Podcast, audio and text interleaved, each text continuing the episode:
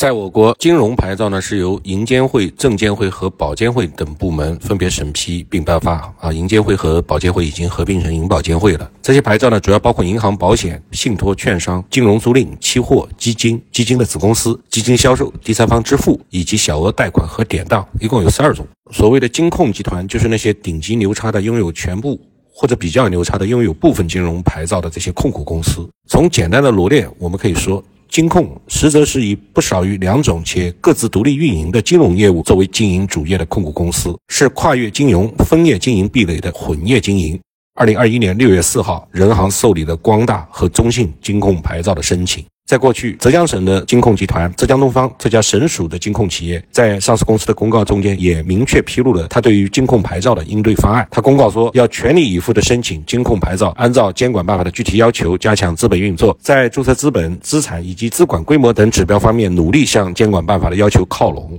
浙江东方的目前的一个卖点，可能就是金控牌照申请落实之际的一系列的增强它实力的措施，比如说大股东的定增、转增或者送股，能够达到五十亿注册资本的金控企业的基本要求，这还是具备一定可行性的。我们这里所讲的监管办法，全称就是《金融控股公司监督管理试行办法》，它是在二零二零年的七月二十三号由中国人民银行二零二零年第五次常务会议审议通过，并且报经中央国务院同意，自二零二零年十一月一号起实施。那么，根据办法的负责第五十四条，他是这么讲：他说，本办法实施前已经存在的具备金融控股公司设立情形的机构，如果没有达到这个办法规定的监管要求，可以在一定期限内进行整改，并且由国务院金融管理部门进行验收。按照监管办法呢，一个企业集团的金融资产已经占到它总资产的百分之八十五以上，必须要强制你设立为金控集团。如果达不到这个要求，你又想设立金控集团，那么就属于这个办法规定的是可以设立金控集团的那些情形，可以设立而。未曾设立的话，可以给你一定的整改期。浙江东方呢，符合在一定期限内进行整改，以获得金控牌照的这样的一个情形，所以他公告里这么说。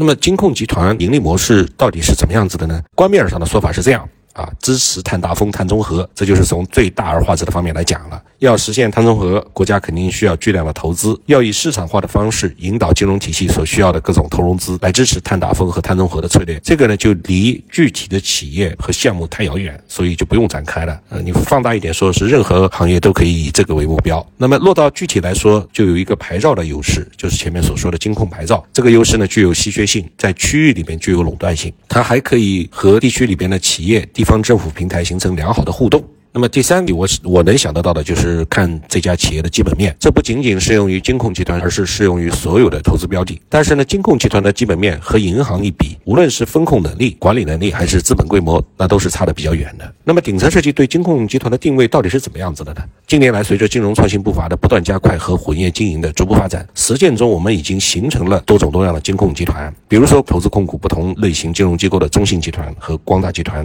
比如说，由母公司出资设立管理集团内金融业务的中央企业集团资产运营管理公司，像招商局金融集团就是这样。比如说，实体企业通过投资参股多家金融机构而事实上形成的金控集团，比如说明天系的金控集团。我手里有一些数据，但是比较陈旧的是二零一六年底的数据，说有七十家央企拥有各类的金融子公司。一共达到一百五十多家，而有二十八家民营企业持有五家以上的金融机构的股权，相当于持有五家金融牌照。这是二零一六年的情况，到现在应该是已经扩张了很多了。金控快速发展的同时，也会伴随着风险的增加，特别是部分的非金融企业在金融领域盲目的投资和扩张，加上法律和相应的监管规则又比较缺失，所以导致风险不断的积累和暴露。事实上，相比于有央企背景的或者是金融机构通过投资其他行业金融机构形成的金控集团，民营的非金融企业所建立的金控企业集团所蕴藏的风险实际上是更大也更为复杂的。业内不少人士估计，未来金控公司监管的重点对象将是非金融企业所建立的金控集团。其实这些民营企业业。当初建立金控集团的一大初衷，就是为了自己融资方便。当然，这个初衷在现有的情况下面，它是具有双刃剑作用的，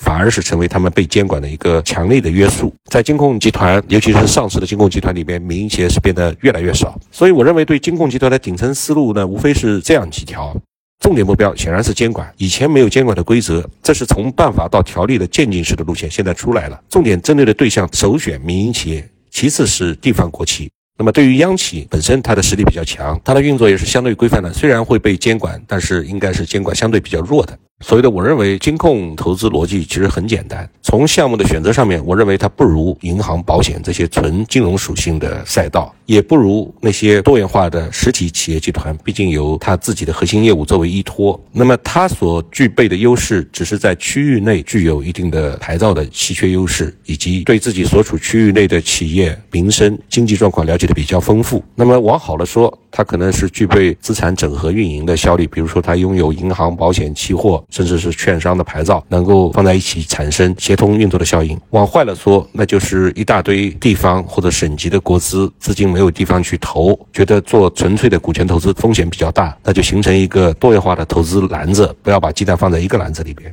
相当于是形成了一种金融、保险或者是期货，包括股权投资、证券投资混合起来的，只从事金融行业的上市企业集团。那这样的企业呢，显然是在投资赛道上面的想象力是比较匮乏的。所以看这些企业呢，也其实比较简单。首先看它的基本面怎么样，它的盈利能力、ROE 和风险怎么样，实力够不够强大，规模是不是达到最低的要求。那么它持有牌照虽然意味着被监管，但是这也是它的优势，也意味着它在区域里面具有垄断效应。最重要的要关注协同效应的丧失和投资失败的风险，比如说券商、银行、保理、不良资产、期货。简单来看，要产生协同效应的可能，短时间未必会有。长期来看，各个板块基本上是独立运作的。你觉得期货板块会和保险板块能产生协同效应吗？即使是同一实际控制人控制下的业务，又能怎么样呢？可能反而会出现收益的平均化趋势。最后呢，还是要买便宜的。不管是一级市场还是二级市场，在当前的形势下面，股市的结构性变化越来越明显。一级市场的赛道也分化很厉害，所以经济上不去，大盘涨不上去，跌呢也跌不下来，因为已经跌得够深了。所以热点板块的轮动效应下面，更容易杀死散户。